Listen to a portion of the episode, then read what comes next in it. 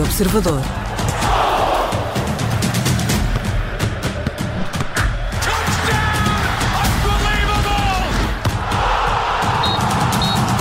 É o arranque do Vamos à Bola das Manhãs 360, sempre com o jornalista Aníbal Rebelo. Aníbal, bom dia. Do que vamos falar esta manhã? Olha, vamos olhar para o mercado de transferências, que já vai mexendo, apesar dos grandes negócios só começarem a ser revelados depois do euro. O Clube Porto acaba de garantir um central, o Sporting está prestes a encaixar 18 milhões de euros. Quanto ao Benfica, há um regresso, não para reforçar a equipa de Jorge Jesus, mas sim a equipa de Luís Filipe Vieira. E claro, vamos olhar também para o europeu com a ajuda de Carlos Albertinis. E Aníbal, começamos então este Vamos à Bola de hoje com as movimentações no mercado de transferências. Olhamos para o Sporting. Mateus Nunes está prestes a ser transferido para o Everton do Campeonato Inglês. Os dois clubes estão perto de chegar a acordo numa venda que pode render aos Leões 18 milhões de euros e um aumento chorudo no ordenado do ainda jogador do Sporting. Mateus Nunes tem à espera esse ordenado, mais de 1 milhão de euros anual. Lembro que a camisola 8 do Sporting renovou em outubro de 2020. Está a receber em Alvalade entre 150 a 200 mil euros líquidos por época. Já o Futebol Clube do Porto está prestes a fechar um jogador. Fábio Cardoso chega dos Açores, do Santa Clara, para reforçar o centro da defesa dos Dragões. O negócio ficou fechado por 2,2 milhões de euros. O central de 27 anos chega ao Estádio do Dragão após três épocas nos açorianos anos. Com esta contratação, o lote de centrais do Futebol Clube Porto passa a contemplar cinco nomes. Pep, Mbemba, Marcano, Diogo Leite e agora Fábio Cardoso. E no Benfica, destaque para um regresso, mas como disseste nos títulos, não para o campo, mas para a direção. Simão Sabrosa é o hum. novo responsável pelas relações internacionais dos encarnados. Em entrevista à BTV, o antigo jogador das Águias eh, começou já a explicar qual é que será o papel que vai desempenhar. Vou trabalhar com, com o Bernardo, que, que, está também na área internacional, diretor também da, das relações internacionais, uh, em que vamos trabalhar no sentido de, de poder também elevar tentar elevar ainda mais o nome do Benfica a nível internacionalmente, convenções internacionais, uh, representar o clube a nível internacionalmente, que acho que é, que é muito importante e o Benfica também está a fazê-lo da melhor forma. Mas sendo eu também um jogador que, que, passou pelo Benfica seis anos, em que, em que joguei em Espanha, joguei na Turquia, uh, uh, e tentar também criar elos de ligação para que, para que a nível internacional o Benfica possa chegar também a esses países, através de, de academias, de escolas de formação, em que possamos então fazer essa ligação Simão Sobrosa, a aposta da direção de Luís Felipe Vieira regressa ao clube que representou durante seis temporadas, na altura como jogador. E agora, vamos ao Euro.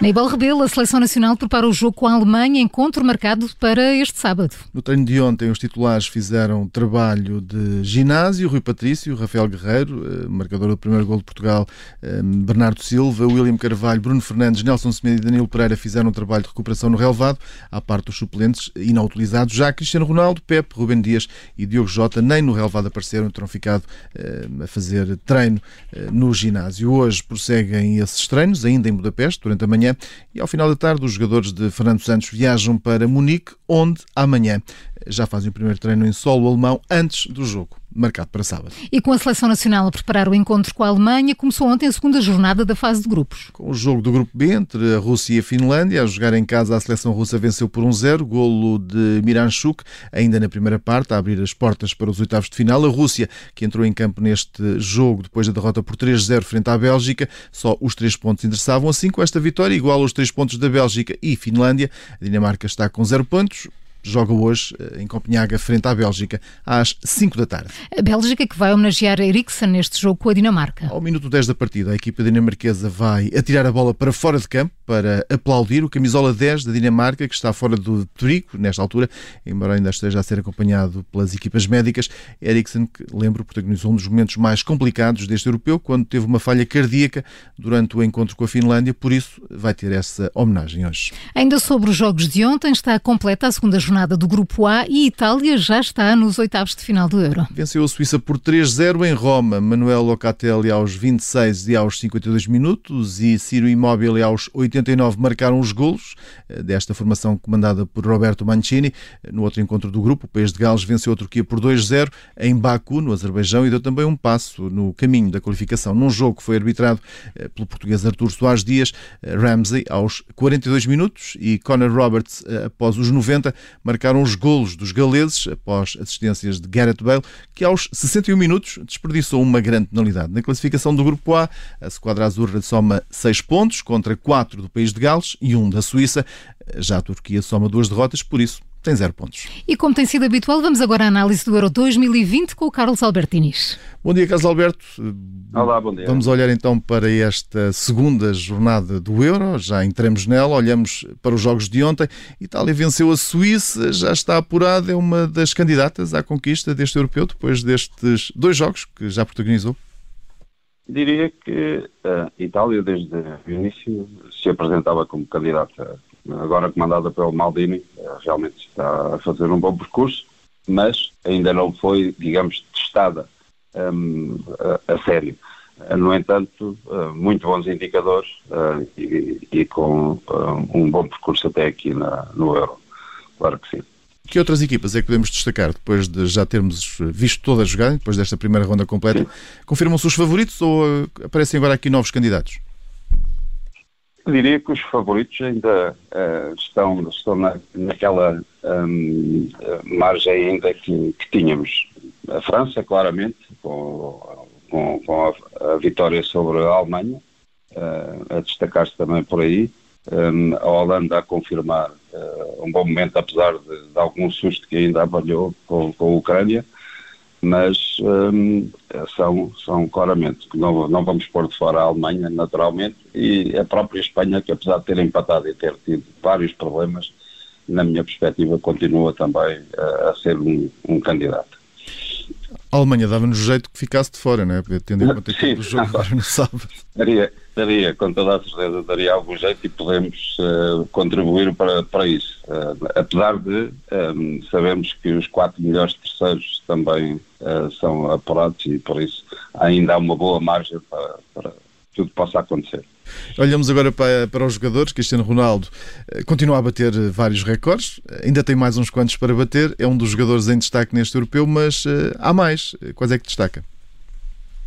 Sim, eu diria que Cristiano está sempre na, na continua na crista da onda, digamos assim, com, com, com os golos no, no, no europeu, um, ehm, com as presenças, com, enfim, com o homem do jogo já pela sexta vez só igualado pelo Andrés Iniesta, enfim, temos uh, dizer muita coisa, mas uh, outros destaques dos jogadores, o regresso de Benzema, uh, que é importante para a França, na minha perspectiva, o, o grande gol do, do SIC, um, também o Lukaku, pelos golos, mas também pela imagem sempre que ele, que ele traz de Eriksen, seu companheiro de, de clube, o Mbappé, que de facto fez um excelente jogo e foi a grande referência da França no jogo contra a Alemanha, os dois gols do Imóvel e o grande gol do Yarmolenko contra, contra a Holanda e por fim o Gareth Bale, falhando uma grande penalidade, faz duas assistências e mostra que realmente é um excelente profissional.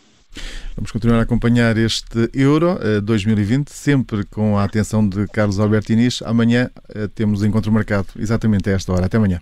Ah, abraço, até amanhã.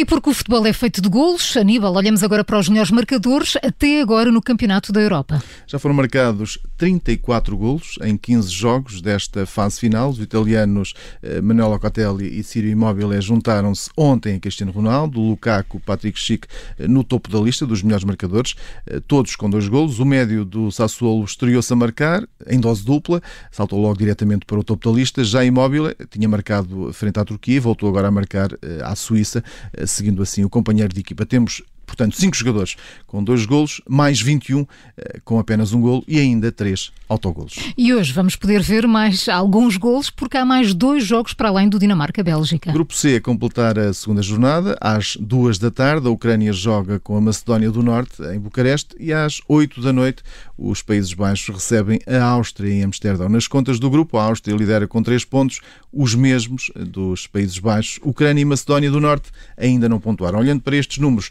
a Áustria garante o apuramento se vencer hoje os Países Baixos. O mesmo é válido para os Países Baixos, que serão apurados se vencerem a Áustria. Já Ucrânia e Macedónia do Norte, em caso de derrota, ficam fora dos oitavos de final. Foi o Vamos à Bola, sempre com o jornalista Aníbal Rebelo. Aníbal, marcamos encontro amanhã, sempre à mesma hora, sete e meia. Até amanhã. amanhã.